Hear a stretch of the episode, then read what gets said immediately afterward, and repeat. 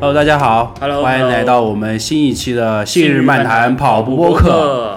本节目由索康尼独家冠名赞助播出。作为一家有着百年历史的跑步运动品牌，索康尼的跑鞋产品拥有非常好的舒适性和专业度，经典鞋款甚至被跑者誉为跑鞋中的头等舱。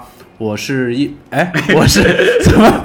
我是永远不爱你们的鲁代日。我是一本正经胡说八道的老菜狗信哥，现在怎么回事？现在写这玩意儿把我把我的写着了。你自己不看怪谁？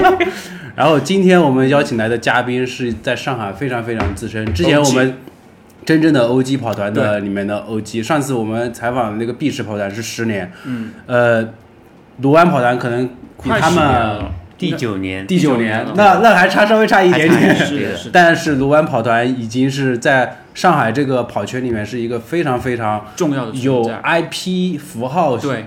象征的一个存在的一个跑团，嗯。所以我们今天就把呃卢湾跑团的主理人、创始人米高请过来，跟我们聊聊关于卢湾跑团的一些故事。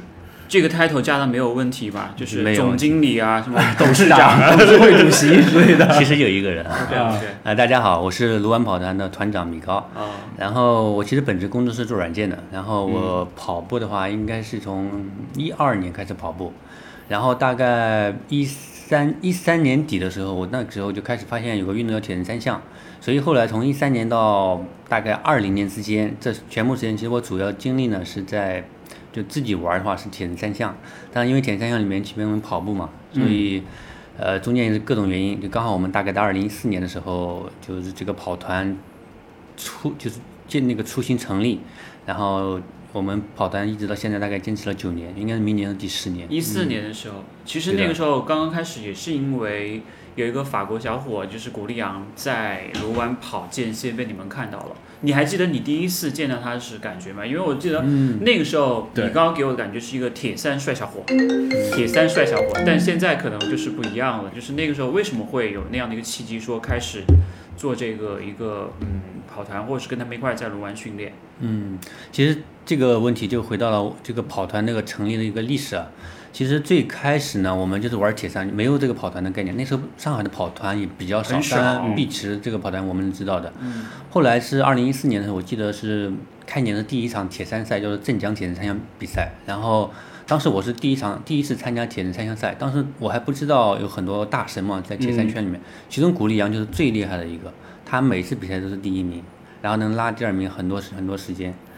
然后那个时候比完的时候，他这个又是全场冠军嘛，嗯。然后我们就认识了，然后这个时候也认识了大师，所以这个时候我们有的时候呃就之后呃参加比赛也是一起参加比赛的，所以后来大概在九月份十月份的时候，古力安就说我们要么就每周固定一个时间到一个地方去训练，然后就固定在周二的晚上到卢湾体育场去训练。我记得我第一次去的时候，我都不知道这个地方居然有个有一个体育场，因为外面根本就看不出来。看不出来对的，对的。然后那个时候其实跑步的人相对少一点，嗯，那个时候可能周其祥呀，还有那个法国人马修，他也在里哦，都是好好远古的名字的感觉。对野蛮部落的时候，那个野蛮他还没叫野蛮部落但是周其祥就是马修他们那时候在那里跑步。嗯然后我们那个时候其实也没有名字，就是一群朋友。后来朋友的朋友介绍啊，就是这个跑团就越来越大。嗯，后来就是在古力扬还没走的时候，大概每周多的时候大概有四五十个人，然后后来就是到了大概二零一五年中的时候，那个古力扬他要回国了。嗯，其实那个时候他一直想做铁职业铁人三项运动员，所以他就回国了，他就在家在法国那边去训练。嗯，然后走的时候他就说这个以后的训练由由我来带。嗯、但是那时候我其实还不是那么的自信，因为我觉得跑步跟他的水平差相差很大。他跑步全那个十公里大概三十一分，很厉害。对的对的。然后后来就是，嗯、反正就顺理成章的，嗯、我在想怎么去发布这个训练计划。那个时候之前就是古力扬通过他的朋友圈，他提前写好，然后发到他朋友圈这边，然后我们再放到群里面去。后来我们就，啊、我就注册了一个公众号，但注册公众号前，首先在想一个名字。其实这个时候才想起来，我们跑团是没有名字的。嗯，所以这个时候想来想去，各种各样的就是纠结来纠结去，就发现，啊，算了，干脆我们就叫卢湾跑团吧。哦，其实那时候卢湾区应该是还在的，我记得。嗯，然后反正就叫卢湾跑团了，就是用这个名字去注册一个卢湾跑团的公众号，所以我们名字就确定下来了。当时那个 logo 呢，包括一直沿用到现在，其实是我从网上去搜索搜索找那个一个脚步后面是一个田径场一个样子，然后让我老婆去改一改，然后就放上去就去用了，一直用到现在。然后这次跑团就是成立的一个契机，最开始的地方。对，从大概一四年到现在，中间其实变化并不大。我们基本上就是每周二，我们的口号就是“风里雨里卢湾等你”。对，这个口号太太深入人心深。入人心。对，就是经常经常会看到有一些，我记得印象非常深的是，我之前在朋友圈会经常会看到，就是那种大雨的天气，嗯，然后大家一起在里面训练的那种感觉，就特别对热血的那种是的。我燃的感觉。印象中最深的一次应该是在一五年还是一六年，有一次就是跑的时候没怎么下雨，但嗯。跑的、跑的一半的时候突然下大雨，下大雨，嗯，那个雨啊真的是跑的时候那砸到脸上都很疼的，你眼睛都睁不开。后来训练熔断了吗？没有熔断，没有熔断，但是那个训练时候，反正就是，呃，不知道就是有人在他住好住在旁边一个小区上面，好像叫后高院，他在上面拍视频，那个雨那么大，然后拍个视频，然后就反正他发到什么其他微信群，结果在微信群到处转，全国跑圈都知道，爆了。还有一群疯子在暴雨里面跑步，那个小火了一把。我记得有一年 Nike 拍过一个广告，你有没有印象？也是在卢湾，也是那个我印象特别深刻，也是在雨里面拍的，就是。当时我记得那感觉就是把风里雨里卢湾等你的那种感觉给具象化了，我印象特别深。对的对的，而且是个黑白的一个那种具象。那个就当时那个负责人是叫张雷嘛，啊他其实最开始在我们跑团训练是的是的对的，这个也是他主导的，所以嗯也跟就我们这个风里雨里卢湾等你是比较符合的。是的，非常的契合，真的很就感觉一群人在一起跑步的感觉特别好。哎现在现在的话，大概卢湾跑团有多少人？我们其实没有详细统计过，但是我大概估计一下，我们微信群呢大概应该有七八个微信群，哦有很多都是满的7-8个，群嘛大概我估计有个三千多人。三千多人。然后我们的但常规训练的呢，我估计应该有三百到五百、哦就是每个月至少来一到两次的这种。嗯，已经很活跃了。对对而现在不仅仅是在卢湾，对，苗江路你们也在，有的时候还会去一下市区公园跑一跑，对的，对吧？我们现在基本上固定的就是每周二和每周日。嗯当然最近因为我们要备战一个上马，嗯所以我们每周五也在卢湾体育中心这边有。所以可以跟我们介绍一下上马训练营，为什么会突然想起要搞这个事儿？是为了搞钱吗？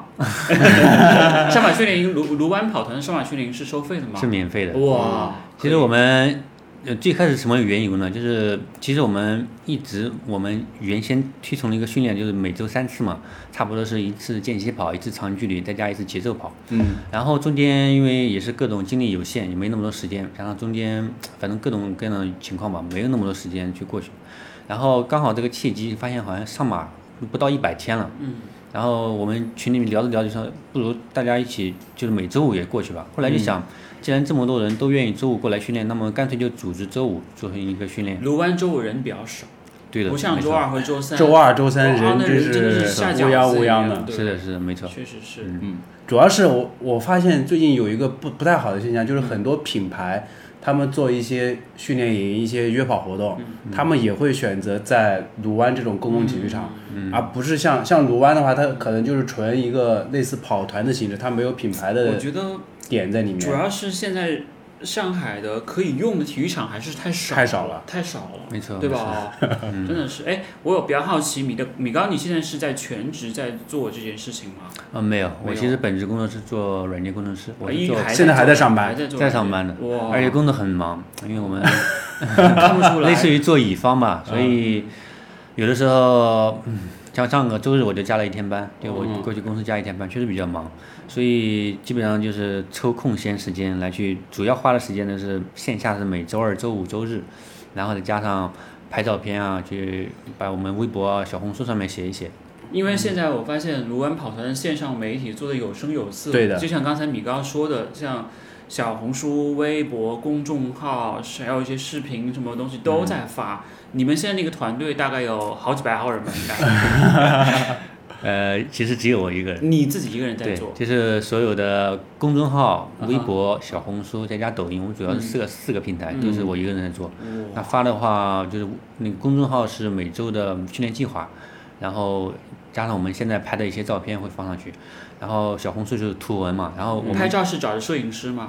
拍照我们没钱请摄影师，他们是自己花钱买了个相机，自己花钱买了相机，然后自己学着拍照。太厉害了，这这太个太顶了。真的太顶了。那那你现在还有时间训练吗？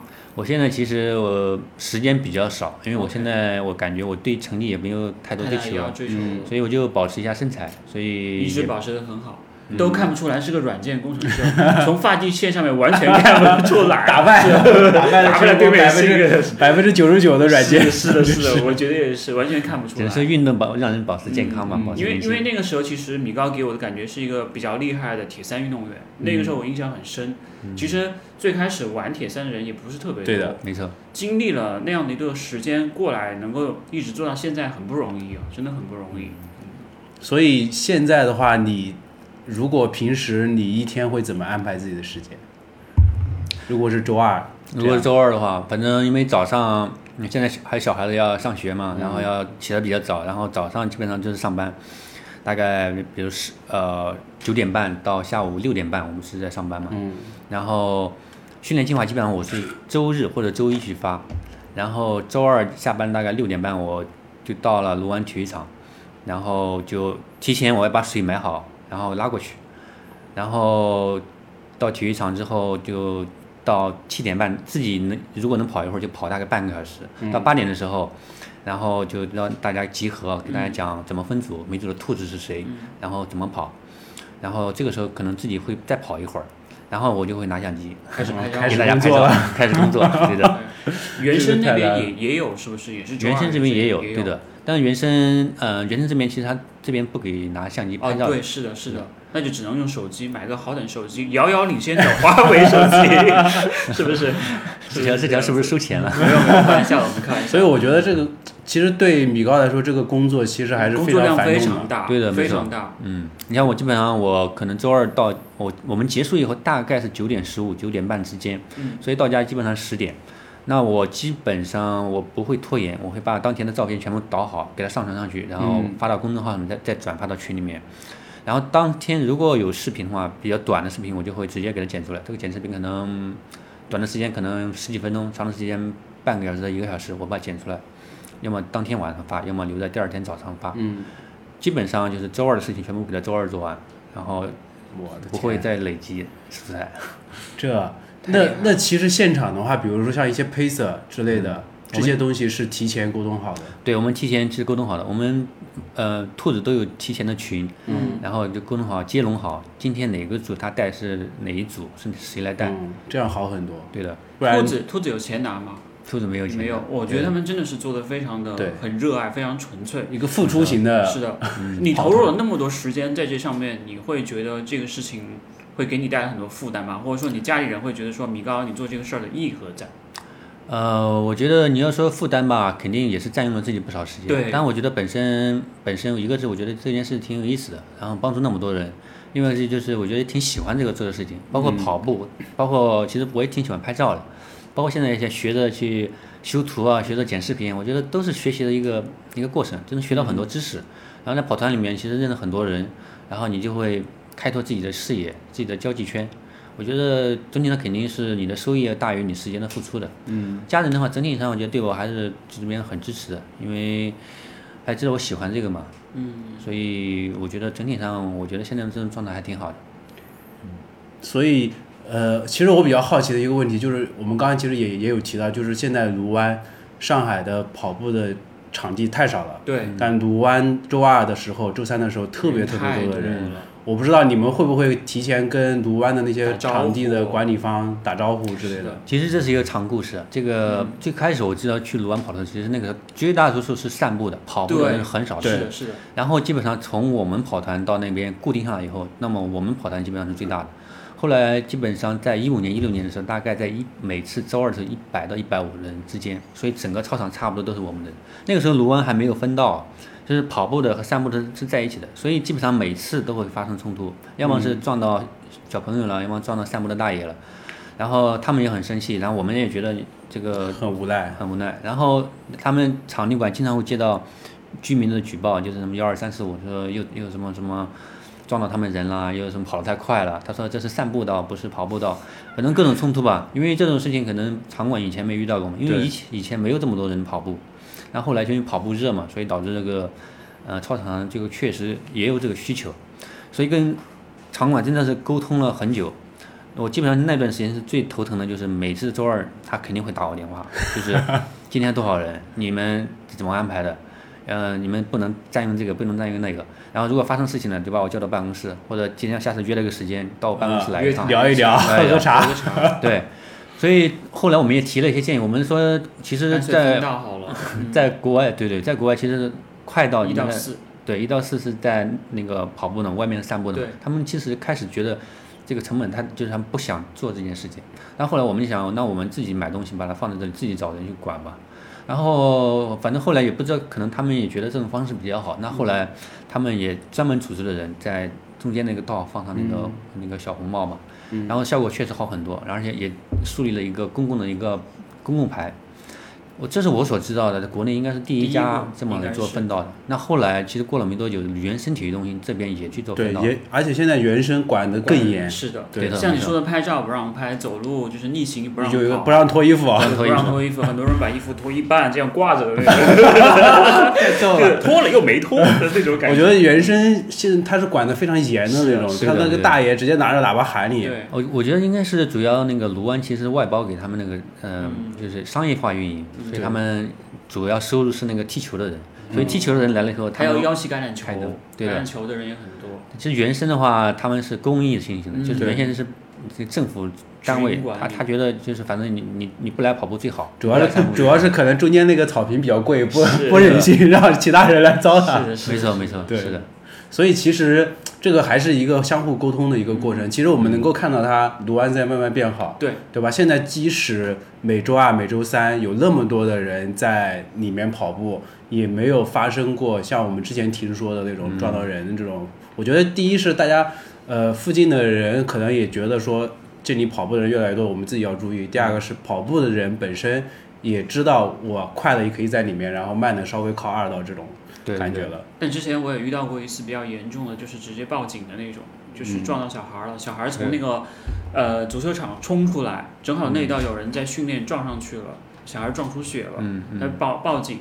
其实这个事情家长也要负责任的，嗯对吧？对是你没有看好看好你的孩子，但你就会去找那个运动员或者找这个在跑步训练的人，让他来负责。嗯其实这个事儿是有有待商榷的，我认为是。对对对，就很委屈，特别是我们这种你在跑步的人，突然看到一个人冲出来，你是很难去刹车的，对的，这个真的很难。米高，你会担心，比如说哪一天，呃，哪一天，比如说周二一下子报了个三五百人这种嗯。人突然出对，现了，容量承承载不，哎，你们做这种活动来的最多的一次是什么时候？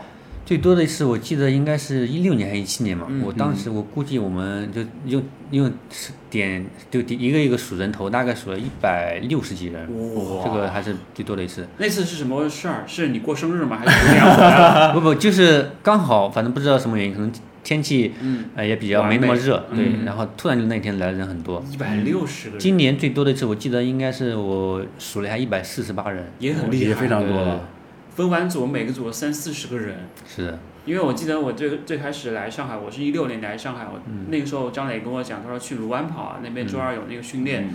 我去看那边大师，啊，分组啦，一堆人全冲过去，我就不是要打架嘛，我们来躲一躲吧，就真的很壮观，非常壮观。对，嗯。我之前没进训练营的时候，我当时还报了鲁湾的那个课表，嗯，然后当时就去就觉得精英组就听着特别特别厉吓害，人然后哦。对吓人，然后往后靠往后靠再往后靠，然后跟着最后一组跑，是，就特别其实跟着。有这种课表跟大家一起训练的感觉氛围是特别特别好的，嗯。就是能够找到那种自己那种进步的那种那种氛围。对，对其实现在上海跑得比较快的，你像成龙、特维斯他们，其实之前也都都是，从卢湾出来，对对对，对，是没错你。会觉得这是一个摇篮吗？对孵化器一样。呃，我我倒是觉得，反正就是兴趣相投的人，然后嗯找到共同的一个地点，也不能说我们培养了他，也不能说嗯他去怎么，我觉得就是一个相互帮助、相互相互成就的一件事成就的一件事情，对的。所以其实我有看到最近，呃，卢安跑团有跟一些品牌，比如说 Hoka，嗯，在周日会有一些活动，嗯你会觉得这是一个比较好的信号吗？对卢安跑团或者对你来说？对，我觉得这其实是一个比较好的。说实话，就是这里谈到了，就是我们这个跑团怎么才能更持久、健康的运营下去。商业化，对，我们现在就是现在我们现在其实主要这个支出呢，就是每周的每次的一个水费，水，然后主要是这个补给，然后包括周日我们会买些西瓜。嗯，那这个补给其实我们是是没有收入来源的。你像那个水费，像么夏天我们基本上一次要花将近两百块钱的水，然后这些水费现在基本上就来自于我们跑友的一个捐赠。然后我们现在其实一些品牌，它很多时候它往往会提供那个装备支持，那我觉得这个已经也蛮好的。我们现在其实一个比较，我有一个比较好的，比较每年其实有一个，嗯，想有一个对兔子比较好的一个回报呢，希望每年我们给它做一套衣服。对这个比较好。但是现在我们其实没有那么多预算，因为我们现在那个背心基本上成本就要两百多，所以我们我们兔子大概有四五十个人。所以这个这个这个我们是负担不起的，所以我们今天米高来还给我和鲁代日一人送了件衣服，所以我们一会儿要转账 两百到来支持我们的卢湾跑团，真的这个挂在我账上，可以没问题 一定要支持，是因为我认为他们做了一件很好的事情，包括像我们俩都是受益人之一，真的是很多人可能说我以后可能会加入什么易居啊，或者一些其他的这种训练营，但是很多人都是从卢湾开始的。对，所以没错，就是，嗯，就是我刚才说的这个一些，我们希望把跑团做成什么样，就希望能够持久健康的成长下去。如果一个人老是往里面投入，但是其实这个是不会持久的。对，无底洞一样。像我们最开始为什么，我刚才我们也说到那个拍照的事情，其实我觉得大家对于照片的需求是蛮大的。对，对，有些人有些人觉得非常大，你可以不给我买水，我自己买水，但你给我拍张照片，我就觉得那个很很满足，可以发朋友圈嘛。是的，是的。所以最开始我们去想去找摄影师去拍，后来问了一下价格，真的很贵，每次都要一两千块钱，这个肯定是我们负担不起的。那后来只好，我想，那我就买一个相机，我我来拍好了，反正我现在因为跑的也不是很多嘛，所以现在就是我我去买个相机，然后我每次基本上周二的话我都会过去，周二周日我基本上都会过去，然后拍照，然后分享给大家。我觉得现在这个就是属于嗯，在探索这种方式，但如果比如说有品牌能持续的。给我们提供一些，不管是物质啊，还有资金啊，我觉得这种跑团能持久的运行下去。嗯，这是很好的一件事情。我们我们每次年会的都说，我们距离今百年老团还有多少多少年？那我们今年应该距离百年老团还有九十一年。哦，希望我们能一直做下去。我觉得我觉得是可以的。是的。对，因为现在卢湾跑团大家的心，我我的感觉心是聚在一起的。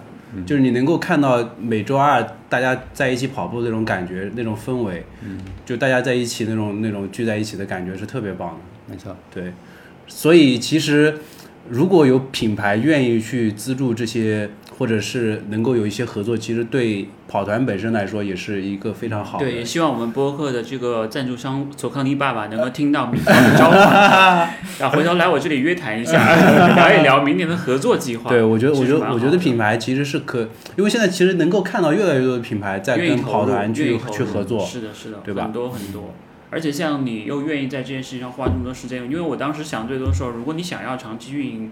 你不得不考虑商业化。你当时在什么时候开始说，哎，我我一定要考虑商业化，不然我这个每个月光买西瓜的钱可能都快 快快挂不上账了。我这个挂的账太多了，太多像信哥和鲁代这样白白嫖的人，有没有想过这个事儿？其实这个事情就是我们，我我我我觉得我现在也是有点后知后觉，因为我们开始的时候就我们也没想去。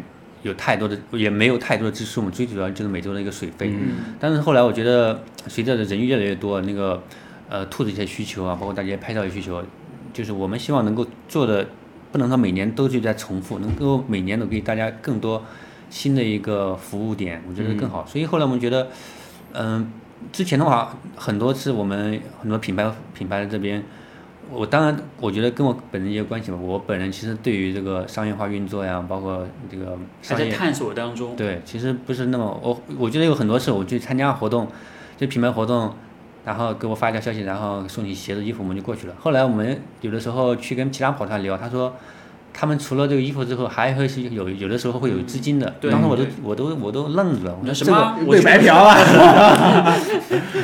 但有的时候我觉得我个人啊，对对这个有一点点，就脸皮有点太薄了。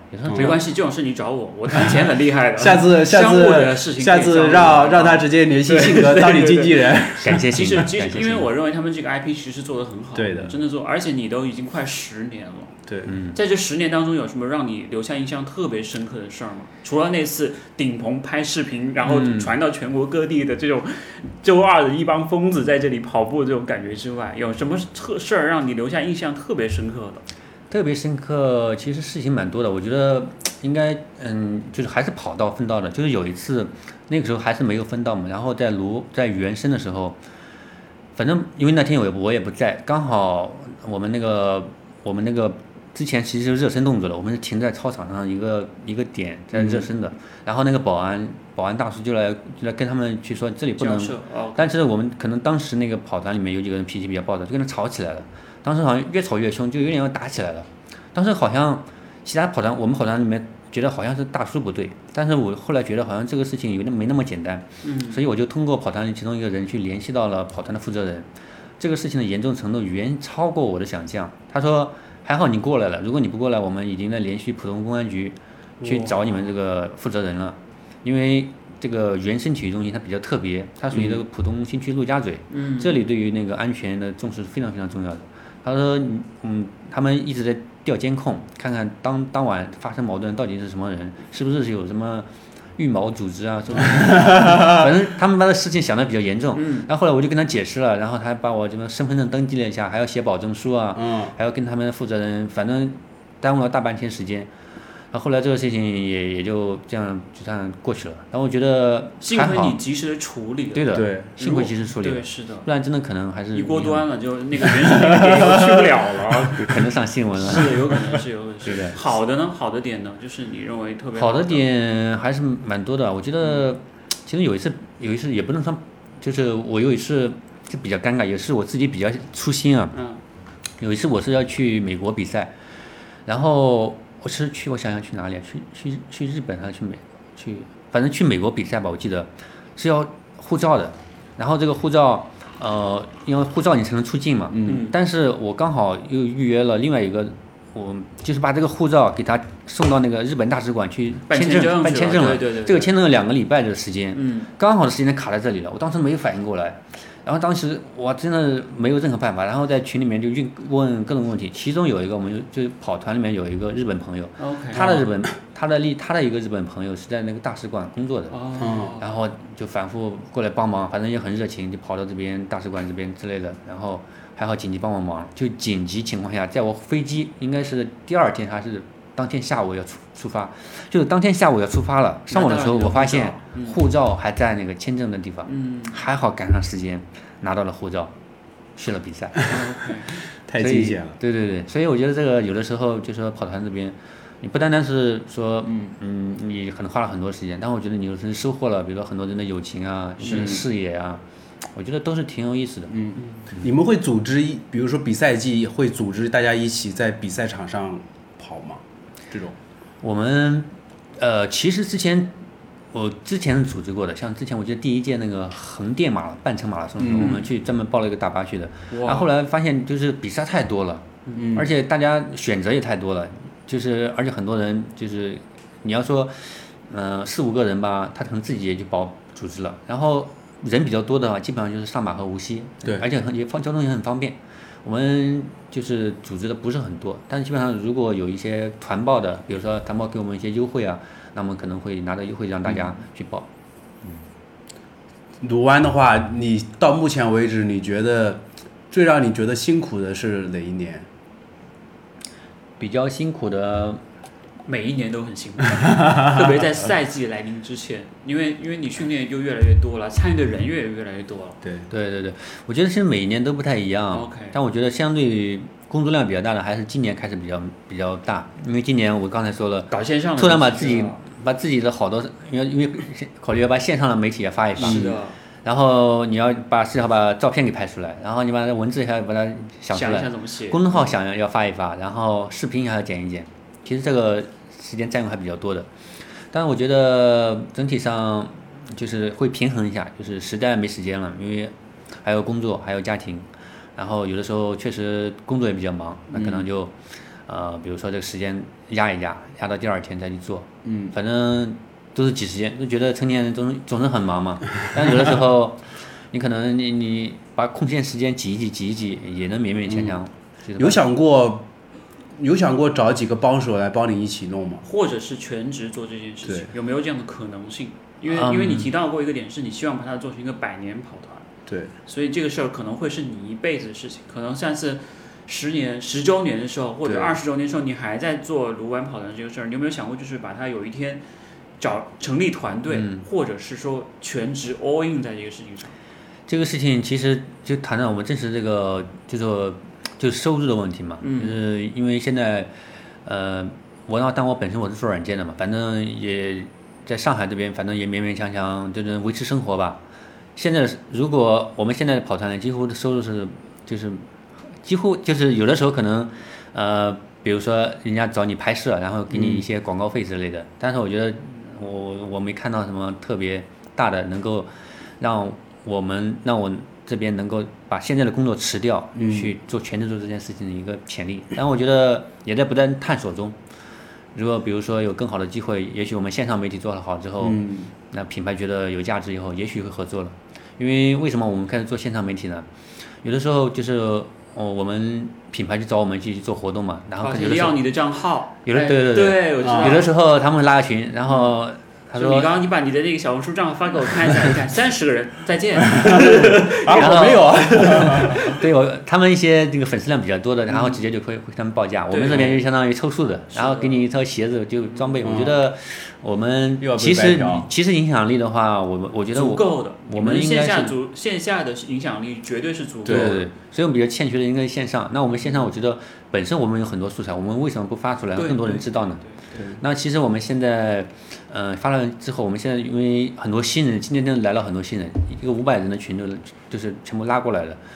呃，我觉得还是吸引到不少新人。嗯我觉得线上媒体我们也在尝试嗯，但如果将来比如说有一天真正有稳定的收入，然后收入还不错的话，也许啊，我可能就全职做这个事情。嗯，我认为很有希望，对。真的很有希望。其实你的那个那几个群也是非常重要的资产。对嗯对对对，是的，是的。但我们我觉得整体上我们这个跑团还是保持公益，我们不会对团员去收费的。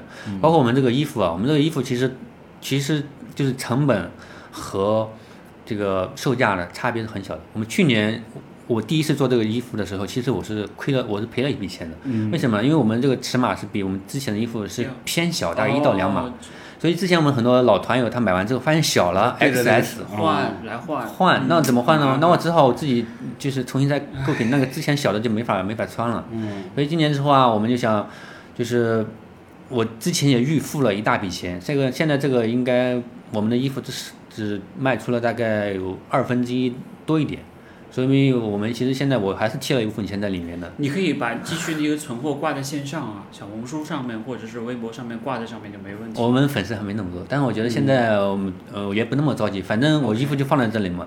我今年不卖完，我明年我还卖这一款，直到我卖完之后但是你，每年设计都在改，就今年是雪碧配色，明年可能是可乐配色，就是明年可乐配配色什么时候推出，就等我们雪碧卖完。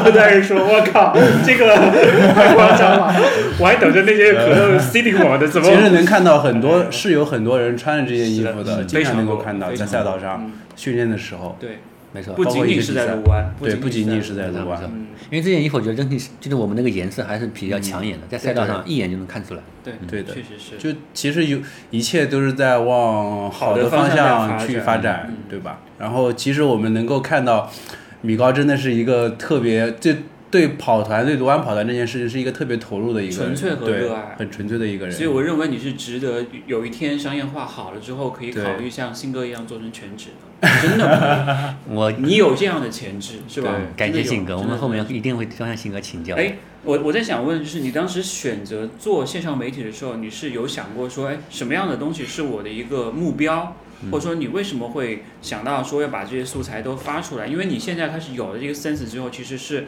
变得越来越有那种。一个类似于一个自媒体的那种感觉了，嗯就以前可能还是比较偏线下的运营会更多一点，对嗯这个有高人在指点你们，还是就自己一步一步琢磨出来的？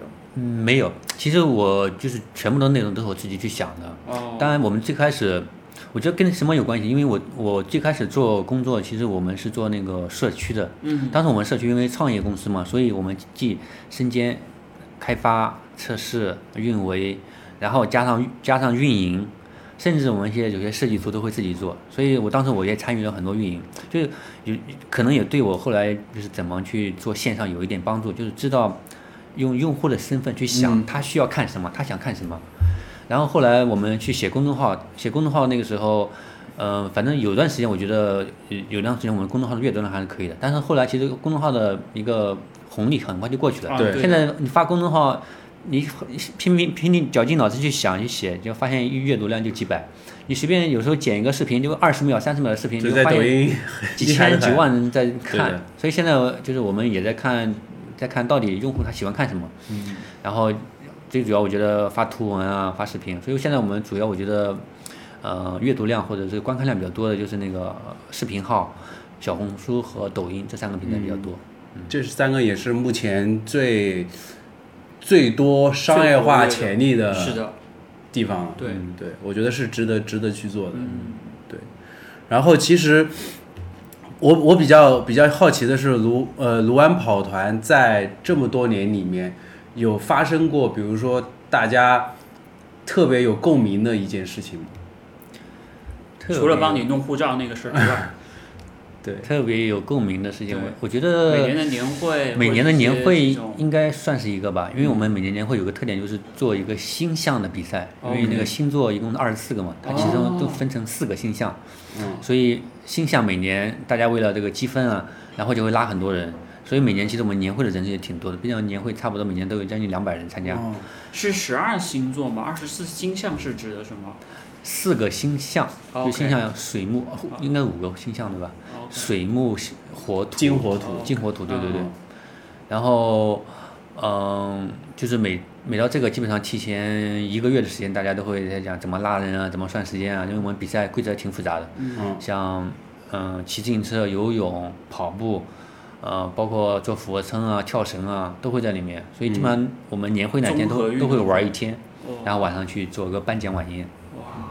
哇，大吃一顿。这个太厉害了啊！对其其实比较有意思，所以你可以多拍点素材，我到时候可以让大家看一看，可以可以很有意思的。对，所以我们基本上年会人数比较多，有的时候就是也比较尴尬，我们想订到那么多人的吃饭的地方反而不太好订，嗯，然后所以每年都要去想，这头一年的地方不够大，然后或者舞台不够好，所以每年都要去想。去卢湾过年啊，在卢湾啊，回卢湾回家呀、对吧？那种感觉。而且你们会经常组织一些比赛。但对的对这次我们录节目之前，你们刚做了一场那个十 K 十 K 的测试赛，五 K 五 K，哦五 K 的，对对 sorry，对五 K 的测试赛，跟我们聊聊这个比赛吧。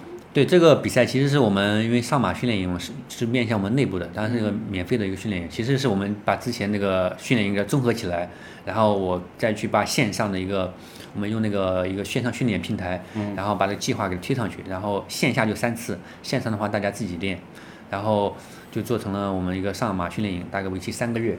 那其实我们定在这周大概是第二周，我希望做一个五公里的测试赛，掌握大家现在真实的水平，给大家做好一个 A、B、C、D 的一个真正分组。嗯，所以这个比赛就是主要面向我们上马训练营的，但后来也有一些其他的非上马训练营的嗯小伙伴也来参。加了。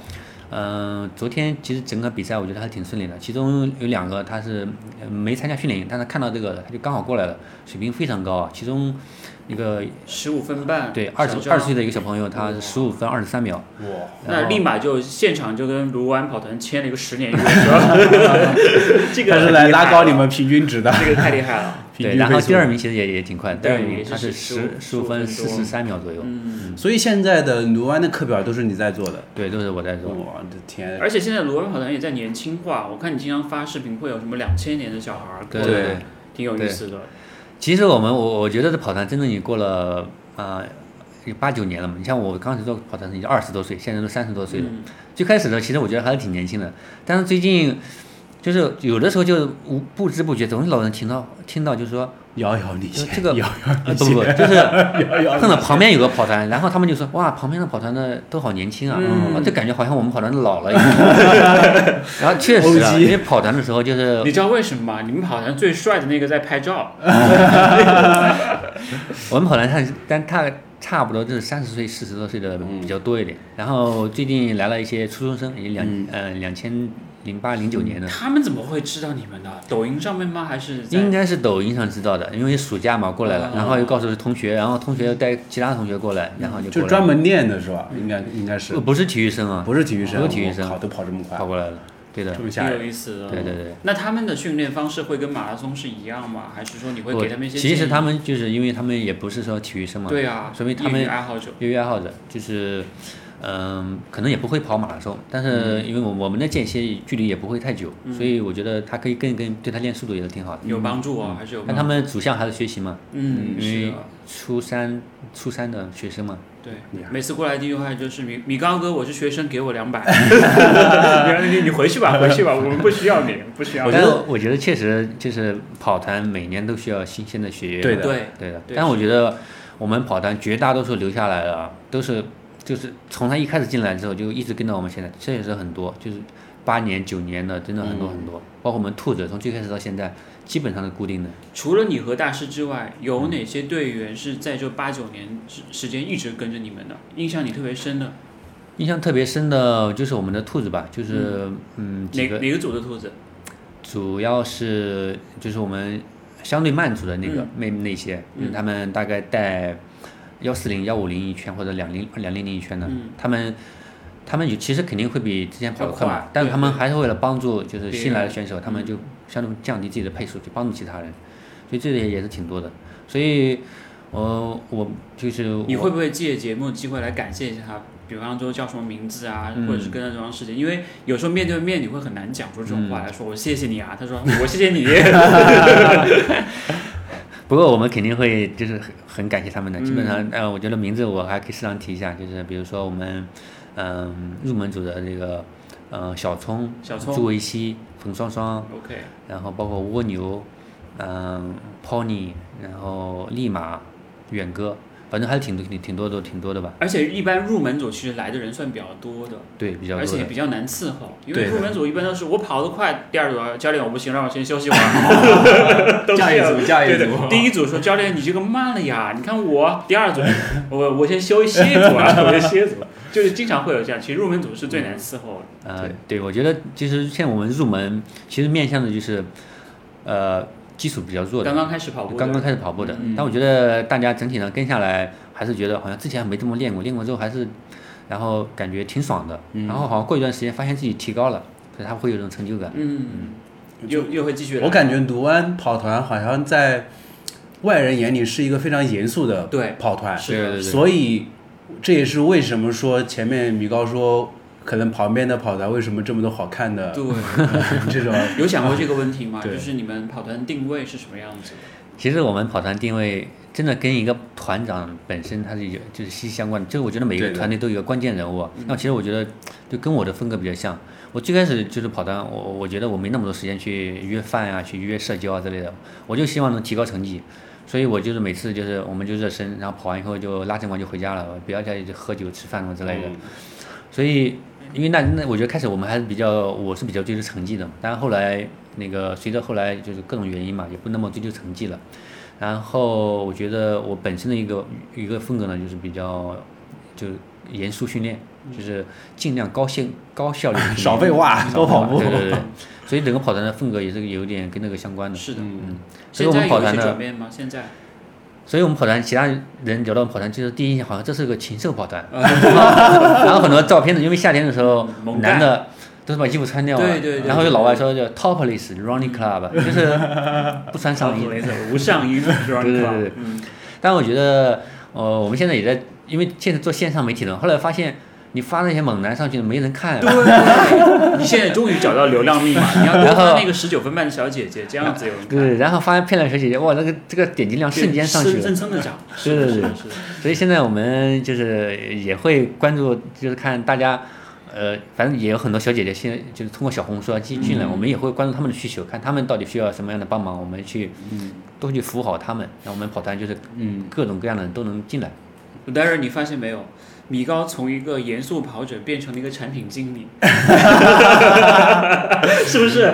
有没有开始关注用户对，就是，把那个做软件的那一套已经开始往那个跑团这边来植入了，再嫁接一些对对，我觉得这个还是有点像的，就是产品经理，你要想是用户去去需要什么，而不是你你这个负责人，你像我要做什么。对我觉得这个还挺像的。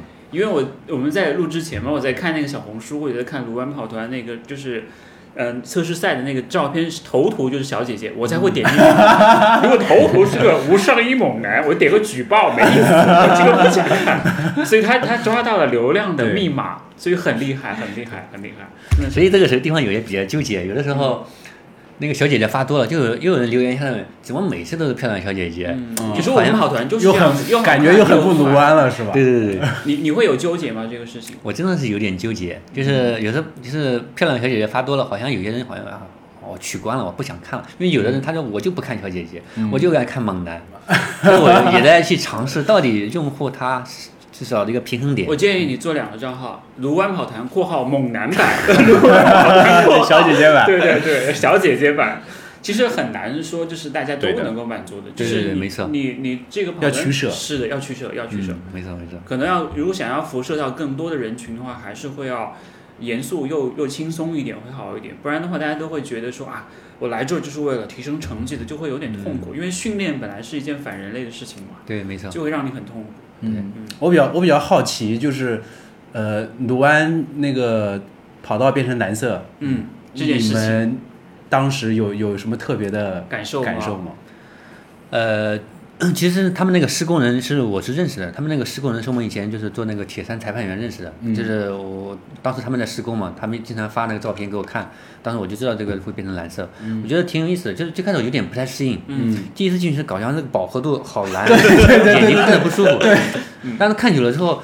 有时候再看那个红色的操场，红色操场这个照片看着不舒服。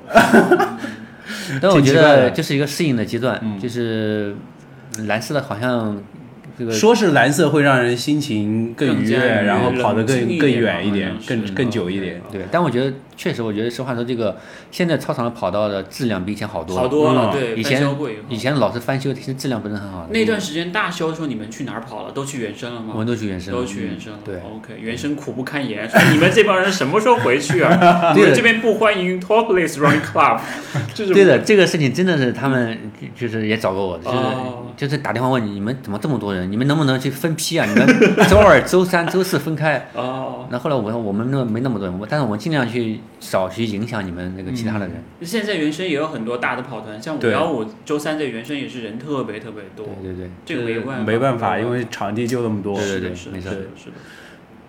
感觉还是挺爽的。做跑团有有这种感觉吗？对，我觉得你真正要喜欢一件事情，然后你做这件事情，你就不会觉得累，然后你觉得很你觉得很享受，然后即使你可能花了花了很多时间，但我觉得你从中也能学到很多东西。如果你真的不喜欢的事情那，其实对你就是一种折磨。嗯，就不是为了做而做的。对对对，其实刚才鲁代尔讲到一个很好的点，就是卢湾跑团这四个字已经成为了一个 IP，、你发现没有？可能 IP 的背后是一个叫米高的男人在去支持着他把这个 IP 越做越大。你有想过有一天会做成一个类似于一种可以在全国各地都有的，就不仅仅是卢湾啊，卢湾可能因为很多人来。一些跑者来上海打卡，说：“哎，哪有什么跑步圣地啊？上海的推荐第一个卢湾卢第二个世纪公园，园，对吧？对他可你肯定要去卢能湾，他可能会推荐周二晚上去卢湾，对对对对吧？你有想过吗？就是有一天可能在外地一些其他的地方，可能也有卢湾跑团的分舵出现。其实其实这个最开始，我觉得我们有一次拉了一个跑友群，全国各地的都能可以拉，然后突然就进来很多全国各地的跑友。他说我们很早就知道卢湾跑团了，然后很多我们的训练计划都是跟着卢湾跑团那个训练计划来去跑的。然后你说你们白嫖这么久了，应该把前面的学费交一交了吧？啊，然后呃，包括你刚才说这个在其他地方，但我觉得我们嗯，我们暂时没有商业化的一个一个一个目目标嘛，因为你现在做是做线上的，你影响力扩大了，你就一定要想到说怎么样可以说有更好的方式去把它，也不能说变现吧，就是说让它可以在其他地方能够更好的去对。根植下去。嗯，这个其实我们也在去探索当中，但我觉得真的得一步一步比较谨慎，因为尤其像我们这种上班族啊，嗯，就千万不能比如说也许你跑的步太大，容易拉拉扯一下。没错没错。对，确实是因为你要要花费太多的精力去考虑这个事情，对确实是这样子。呃，前段时间我是看到卢安跑道有做播客，嗯，对，比较好奇这件事情，这也是我们为什么把你请过来的原因，叫联动一对，下别别做了吧。其实播客的面子事情，别做了。其实播客的事情，其实我做的其实比较早的。我其实在一八年的一八年的时候应该就已经做了。当时我们做铁三，我们叫那嗯播客名叫动听。哦当时我是跟一个外国朋友叫 Peter，他嗯中文讲的很好，我们一起做，就每每两周或者每一个月会更新一期，就讲铁三圈的各种事情。嗯那后来因为时间的各种原因嘛，我们就停了。然后今年反正也是有时候突发奇想，就是一时候脑子兴起，然后就想做这件事情。呃，开始的我想，反正我每周我自己我也不我就脱稿嘛，我想到哪讲到哪。嗯然后后来发现，呃，这个效果不是很好，而且我觉得我的我的声音，我自己听自己的声音真的听的不是很好听，我的普通话也不是很好，我的表达也不是那么的好。但我觉得、哦我们可以再尝试，也许哪天嗯有更好的机会。现在可以先搁置一下，但去后面有了更好的机会，可以去、嗯去做这件事情。我可以给你一个方向，嗯就是做一些卢湾跑团的跑者故事，跟他们对谈，就像我们一样，可以聊一聊。其实其实不需呃，我觉得其实不需要像我们这样，可能每次聊一个小时，是的，一个半小时这种。每天训练完，拉一位拉一位跑友过来聊一聊今天，因为看你的这个长度基本上是半个小时左右，对。但是回头我们也会帮你推一推的。对，二十分钟到半个小时左右的左右的聊天，可能在现场更有氛围感，更有临场感这种因感觉。为也有快一个多月没有更新了，就是催更了。这这个事情我们后面可以尝试，因为现在确实在我觉得这也是很耗费时间的一件事情。对对对是的而。且你不用剪，就是想好几个主题录一录，半个小时一个录，录完了直接上传就搞定。对，甚至就是音频加视频。嗯也可以。但我确实我有有个这个想法，就是我在我们跑团，就是相对我觉得比较有故事的人，我会给他拍一个视频啊，嗯。就是给他做一个类似于大概三到五分钟的，他在这里我去访谈他，就拍成视频。我有过这种想法，也许后面我会尝试去做这种方式。因为我们跑团有一个人就我觉得挺有意思的，他是本身厨师嘛，嗯。但是跑得很快，就是冰冰，我估计你们也认识，嗯。他跑得很快，但是他工作是厨师，他每天是做菜的，嗯，然后他每基本上每周二都会过来，然后他的那个跑姿是不是一边颠勺一边？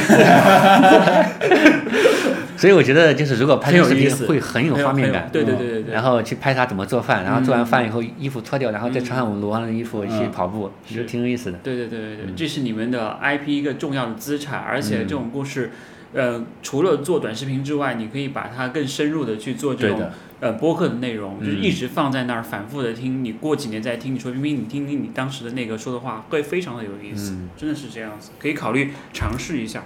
因为其实我们当时在做播客去找策划的时候，我们想到的也是，比方说找米高，是因为卢湾跑团，是因为你背后铁三运动员，包括像一直在这个圈子里面在嗯默默的耕耘，就是一直都在做这件事情，我们觉得很有故事。嗯我相信卢湾跑团本身里面也有很多这样的人。嗯不止一位，像你、像大师、像其他刚才讲到的入门跑者的那些 pacer 们，他们还有像刚才那位厨师大哥冰冰也是一样，就会让我们会很有共鸣，会觉得他们故事非非常的有趣，真的可以做，可以试一试。呃，其实我们聊聊了很多关于卢湾跑团的故事，嗯我们聊聊米高。嗯，嗯，你之前玩铁三，跟我们说说你的最好成绩。出道即巅峰是吗？就那次遇到古力阳，他第一名，呃，你第二名，所以他认识了。呃，对，我真的是这样子啊？不不不不不。吓我一跳。那个我其实我其实真的铁三是零基础，我最开始其实不会自由泳的。哦，就是因为比赛的基本上要自由泳，我最开始是蛙泳，我第一次比赛的时候我是蛙泳完成的，哇，所以当时我还没我还没有交易，那个水温只有十八度，真的你下去真的是水下出发的，冻死肚子里面发发抖抖，骨头里面觉得很冷。嗯，但后来我觉得，我觉得好像第一次玩完之后，虽然很累，但我觉得很有意思。就是游泳在户外游泳，然后骑车在公路上，在山里面骑车也很有意思，跑步也很喜欢，都想我怎么把成绩提高。所以真的那些年，真的那那几年花了很多时间在训练这边，基本上我的业余时间都在这边训练了。嗯然后后来就是一四年的时候，一四年的时候，我基本上成绩就突然就经过一个冬天就提高了，游泳也提高了，对的，嗯基本上在年龄组的领奖台都还是站上领奖台的。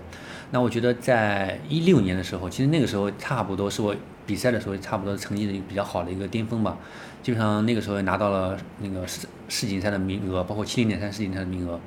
然后在比大铁的台湾比大铁是年龄组第一名，全场应该是第三名吧。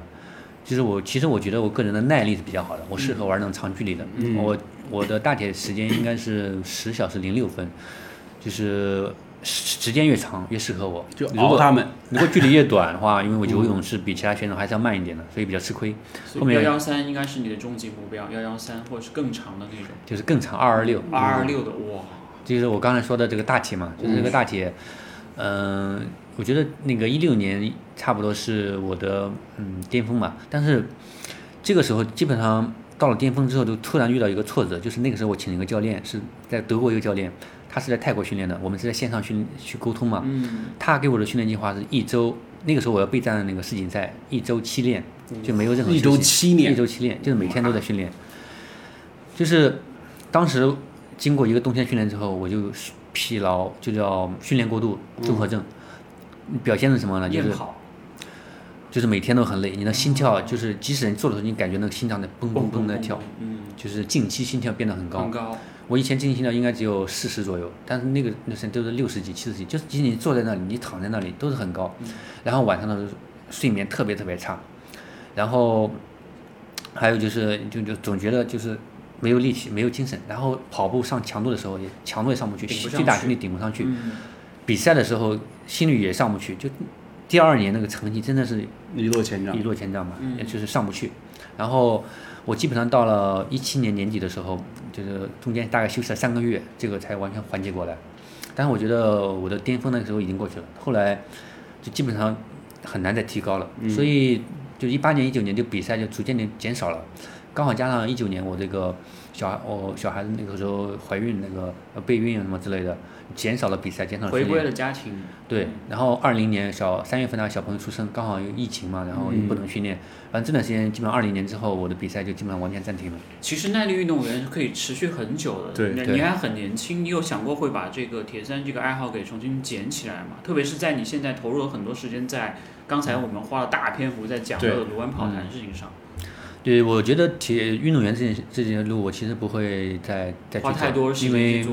因为确实你现在有小有家庭有工作，嗯，铁三就是你有多少时间都要把你花多少时间。对对对对对，所以我我可以，比如说过了四十岁或者四十几岁以后，有时间以后，等小朋友长大以后，也许我可以继续再玩儿。但我觉得我不会再去追求成绩，哦因为呢，这个有的时候我觉得去，就是我们所说的追求成绩，有点像古希腊神话有叫西绪浮尸推石头上山嘛。一直往上推又掉下来，就是你用，就是你拼尽全力，然后然后向前进一点点，你稍微手一松，你就掉下来了。就是这个，就是总让人觉得，就是觉得有是那么一个，如果你的精神和身体不是那么特别特别强大，嗯，真的很难很难坚持。不要去推那个石头了嗯。对，确实是有，确实在马拉松这个赛道上，你还你目前的最好成绩，我目前最好成绩其实是比较，我我记得我是一五年就破三了，嗯。那然后很早了哇，最好成绩应该是两小时五十四分，但基本上后来基本上也是没有认真去跑过，其实不止对对对，完全不止。对，现在就越来越慢了，现在就三小时出头了。现在你还会有那种，比如说某一天想要去冲一冲成绩的这种，嗯，倒没有那么强烈，但是我觉得我如果真的报了一个比赛，我会提前去准备的，大概准备一到两个月时间，这次上马训练营你会跟着一起练吗？还是只负责拍摄？我也会跟着一起练。其实我觉得我自己我也也想去跑，所以基本上，嗯，周周五、周日、周二我基本上拍一段，然后我自己会提前跑，然后包括有的时候我拍视频，我是拿着手机边跑边拍的，嗯，包括那个周日我可能我拍拍一圈，然后剩下的大概还有一个多小时我跟着跑，所以我自己也会花点时间在训练上面。可以，真的很感觉这种难兼顾。对很难兼顾真的很难兼顾。时间管理大师，你你像我之前就是在北京遇到苗浩和小美他嗯们两夫妻的时候，也问到过关于训练这个事情，就真的是像刚才那个讲的那句话里面，就是米高讲的一句话，就是有多少时间都投入多少时间进去。他可能一天训练时间要六个小时、七个小时，上午在游泳，下午在那个跑步，晚上在骑自行车。我就觉得真的铁三这个项目真的不是一般人能铁打的真的是铁人。我觉得 Ironman 这个东西非常的准确啊，我觉得铁三，尤其是大铁，就我所知道的，它是最，就就是怎么说最苦的一个一个运动。嗯，你要说你跑步吧，你每天你不能跑，不可能跑六个小时的，对两个小时、三个小时已经很多了。对，非常多了。其实你结一周，有的人说他月跑量什么一千，但是你看他的时间，可能每周也就大概十个多小时的吧。但是基本上我我我们铁三运动员，我一一直最多的时候是每周三十多个小时。嗯，然后现在基本上业余顶尖选手吧，或者职业选手，基本上在三十小时以上训练时间，训练时间，对的，对训练将近每天大概四到五个小时吧，哇，真的是你有多少时间就投入多少时间？对，是的，这个对自己的要求，精神、身体、对的。心理都是一个它每一项运动既是一项单项运动，三项运动又是一个新的一个运动，就是很复杂。然后你每一项都不能有短板，你要追求成绩的话，嗯。所以现在现在的米高就是全身心投入在卢湾跑团这件事情上。应该说重心在这一块儿吧，重心在这一块。对。如果业余时间的话，重心是在这边，对的。嗯我觉得哦，跑步这个运动真的挺好，就是你穿上跑鞋，然后你就在家门口跑跑也可以，你也不用去到专门的去什么羽毛球场啊、游泳池馆啊，去又去自行车去头盔啊、锁鞋之类的，你只要一双跑鞋就可以跑，我觉得就非常好。就是而且你也你有时间你就跑，比如半个小时、二十分钟，你时间多的话，你就跑两个小时也可以的，就是很适合所有人。刚才说到跑量那个事儿，我记得去年在夏天的时候有一个，就是我在哪个群里面看一个消息，我不知道是不是卢湾跑团的小伙伴，就是他一个月大概跑了一千二百公里还是什么哇。我我我估计你看到的应该该也是我们卢湾跑团的，对吧？你看，我就想问你，你们会不会卷跑量？第二个是这样的。这样的个例或者特例，你们是怎么样去看待这个事情的？其实这个这个跑友就是我们认识的，他经常来我们卢湾跑团训练，嗯但是他平时跑量绝大多数是自己在家跑的，太厉害了！他月跑量最多是一千六百八十公里。我的天哪！这个比就是比比特斯拉还要续航要长，对对对，呃一，千六百八。但是我觉得就是一个是。一个是，并不是所有人都能跑下来，对因为有的选手像我就是，我月跑量基本上从来没有跑过跑超过三百，嗯，即使我马拉松比较比较投入的时候，我也不会超过三百。一旦超过三百，我就会生病。嗯，就是身体阻止我去跑更多的一个。但是有些人呢，他就是，吃大怎么跑都不累嗯对的对，所以这是他的天赋，不是所有人都能模仿的。你想跑你也跑不了。然后另外一个，我们其实也并不是去追求这个排行榜，就是我觉得我刚才说的，我们训练只要讲究科学，讲认真科学，而不是这样去蛮蛮干猛干之类的嗯，不然你成绩其实反而不会有提高，有可能下降，有可能受伤。嗯，对对，其实我们看大家的一个需求，有的人他如果他就喜欢跑，而且他能跑下来，你就我们其实是比较随意、比较自由的，我们不会限制说你必须要来或者，必须不来。打卡或者是每个月跑量的这个要求，说你必须要跑满多少，你才能够留留在我们这个里面。对的，我觉得卢湾不是一个你必须要在卢湾的一个跑团，嗯，对吧？它可能对于大多数人来说是一个心理上的一个呃叫归属感、归属感或者是后盾的那种感觉，是吧？一提到我是卢湾跑团的人，会会让大家会有一个认可感，大家在一起哦，就是看上看对眼的那种感觉，大家都在一起的一种那种感觉。哎，但是现在其实好多跑友他会出现在各种各样的跑团，对，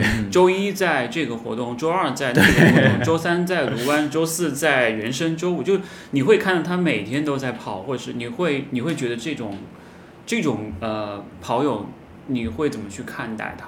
我觉得这也没问题啊，也没有因为我们跑团其实是比较自由的，我们不会强制是你说嗯你比赛要穿我们衣服呀，你平时训练一定要穿我们衣服呀，你必须哪一天必须要来啊，我们其实很自由的，你如果想来就来，你想走就走。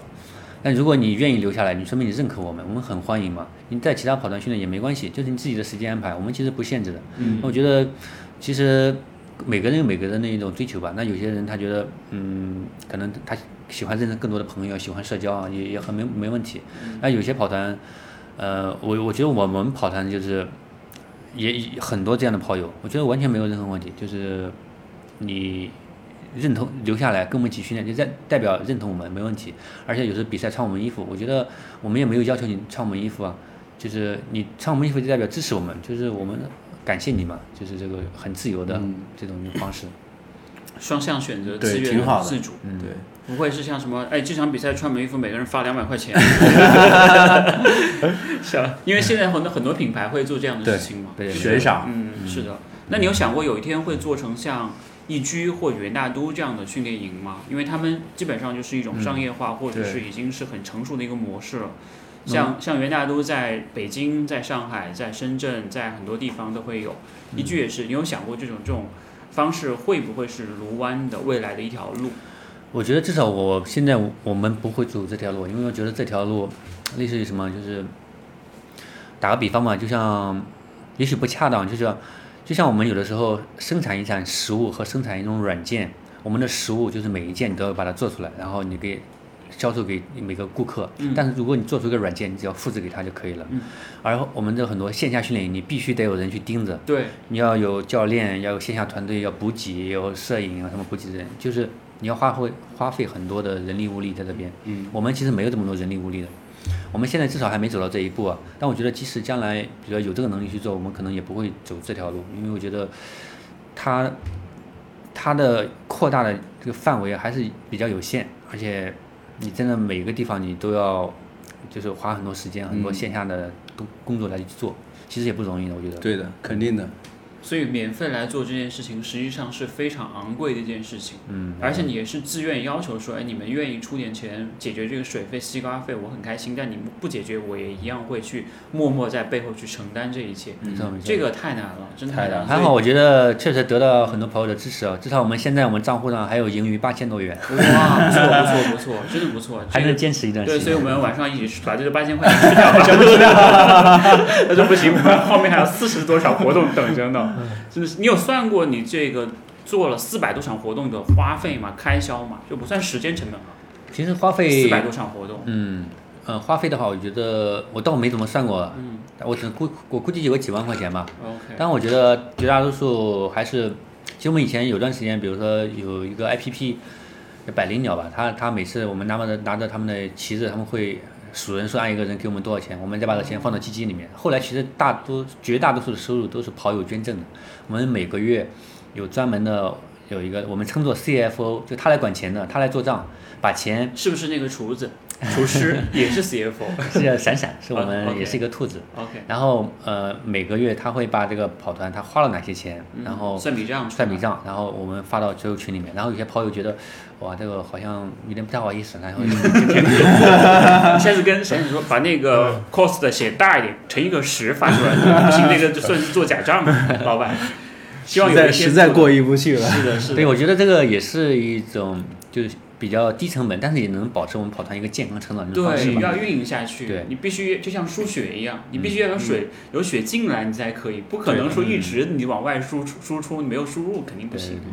所以之前之前我我我有听说过，有一些跑团，嗯，可能开始做到后面没有动力了，就会想各种法子去做一些活动之类的东西。其实反倒是卢湾这种，倒没有这种困扰，对吧？他一直持续输出自己的。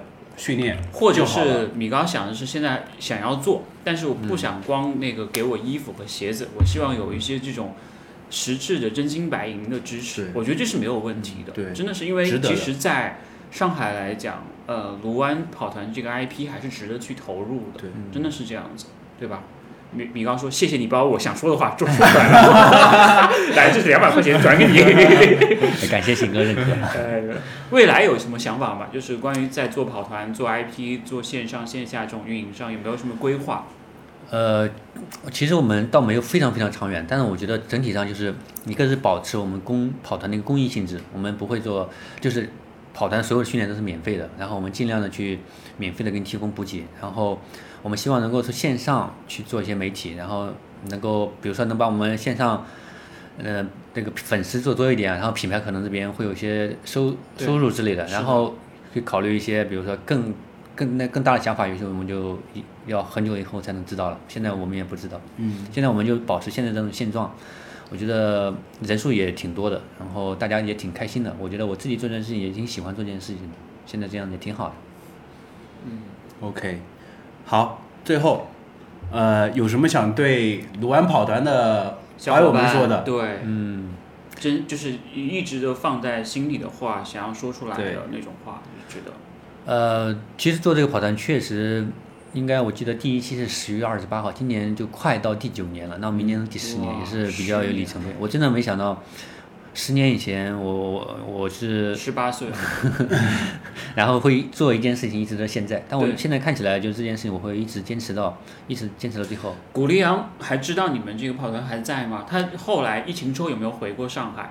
呃，他有中间回过几次，他因为后来也成为了铁三运动员。哦，嗯，但是后来其实他他也真正后来就是呃做了一段铁三运动员之后就上班了，哦他也成了一名程序员。所以做铁三运动员的那个最终归宿也是找个班上，跟做自媒体是一样的。那他知道现在卢湾跑卢湾跑团一直都还在吗？呃，他应该还是知道的，嗯因为我们我们微信都还都还有嘛，有时候也会聊一下，我嗯觉得都应该是知道的。但是他现在应该主要还是，嗯、他也结婚有小朋友了，嗯，所以应该还是自己的生活为主。说不定哪天回到上海来，回到卢湾一看，哇，周二这个活动还在，会很感动。对，我觉得会梦回二零一四年，因为当年就像种了一个种子一样放在这儿，现在成为这个这么大的一个分支，线上线下、微信群、公众号各种各样的活动，一场活动一两百人来参加，真的很不容易的。嗯，因为很多时候可能有的人做跑团就是为了商业化，就是为了变现，嗯但你可能一直坚持到十年，还在这边一直在做这样的事情，是非常特别难得，很难得，很难得。对，嗯所以我特别感谢就是我们从进我们跑团很多支持我们的老人们，然后嗯也特别感谢我们所有跑团的成员，很多给我们提供了很多帮助啊。然后我觉得一方面，可能大家觉得好像在跑团里面获得了很多帮助，呃，学到很多东西，然后大家认识很多新的朋友。但我觉得在这个过过程中都是相互学习、相互成长的一种过程。也许我从中我也学习到了，比如说很多新的技能啊，认识很多新的朋友啊。我觉得整个就是嗯，就是要感恩吧。因为我觉得感谢我们就是跑团里面所有的人，都是一种非常难得可贵的一种机会，然后嗯确实很难得。所以建议所有的加入到卢湾跑的小伙伴一定要救救我们滞销的这个 上一季的背心，虽然不小心做小了一点，但是还是很好看的。建议人手一件，大家都买一件来支持，就算穿不上也可以收藏嘛，对吧？这样我们才能看到下一季的产品。对，真的是真的可以，嗯，特别感谢米高今天来跟我们分享，呃，卢安跑团的故事，包括他自己的一些经历，是的，然后也特别希望，呃，在上海这个地方，呃，包括卢湾，包括原生也好，苗江路、世纪公园，都能够看到我们卢湾跑团的一些身影，包括在一些，呃，国内的其他其他城市，是的一。些比赛里面都能看到卢湾跑团跑友的身影，好吧？以上，就是不要雨下的太大就可以了，风但是里雨里，但是不管对不管无论不管怎么样，无论如何，风里雨里，卢湾等你。嗯，哎，有因为天气原因取消过吗？周二的训练？呃，天气原因取消，应该绝大多数下雨天，只要不打雷，我们都不会取消的。嗯、我觉得我们跑团从最开始到现在取消的有，我想一想，去除了疫情期间，比如说上海去年的、嗯风控的那嗯个时风控的期间，，OK，其他全部都在。哇，因为太难得了，有的时候 真的，我回头想想也是比较难，因为很了不起的一冬天真的很冷，那个夏天那么热的要死，对的，一年能训练的只有两个周二，但 他们五十二个都在。所以大家如果有机会去到上海，来上海朝圣跑步圣地卢湾，周二的晚上欢迎大家来打卡，欢迎大家来玩，跟卢湾跑跟一跟课表跑一跑。是的，是的，感受一下。嗯，好，感谢米高的分享。然后以上就是本期节目的所有内容。这是由助你实现赛场 PB 以及日常装备训练神器索康尼独家冠名赞助播出的《谢日漫谈跑步播客》。我们下期节目再见，拜拜。谢谢米高，谢谢谢大家的收听，谢谢，拜拜。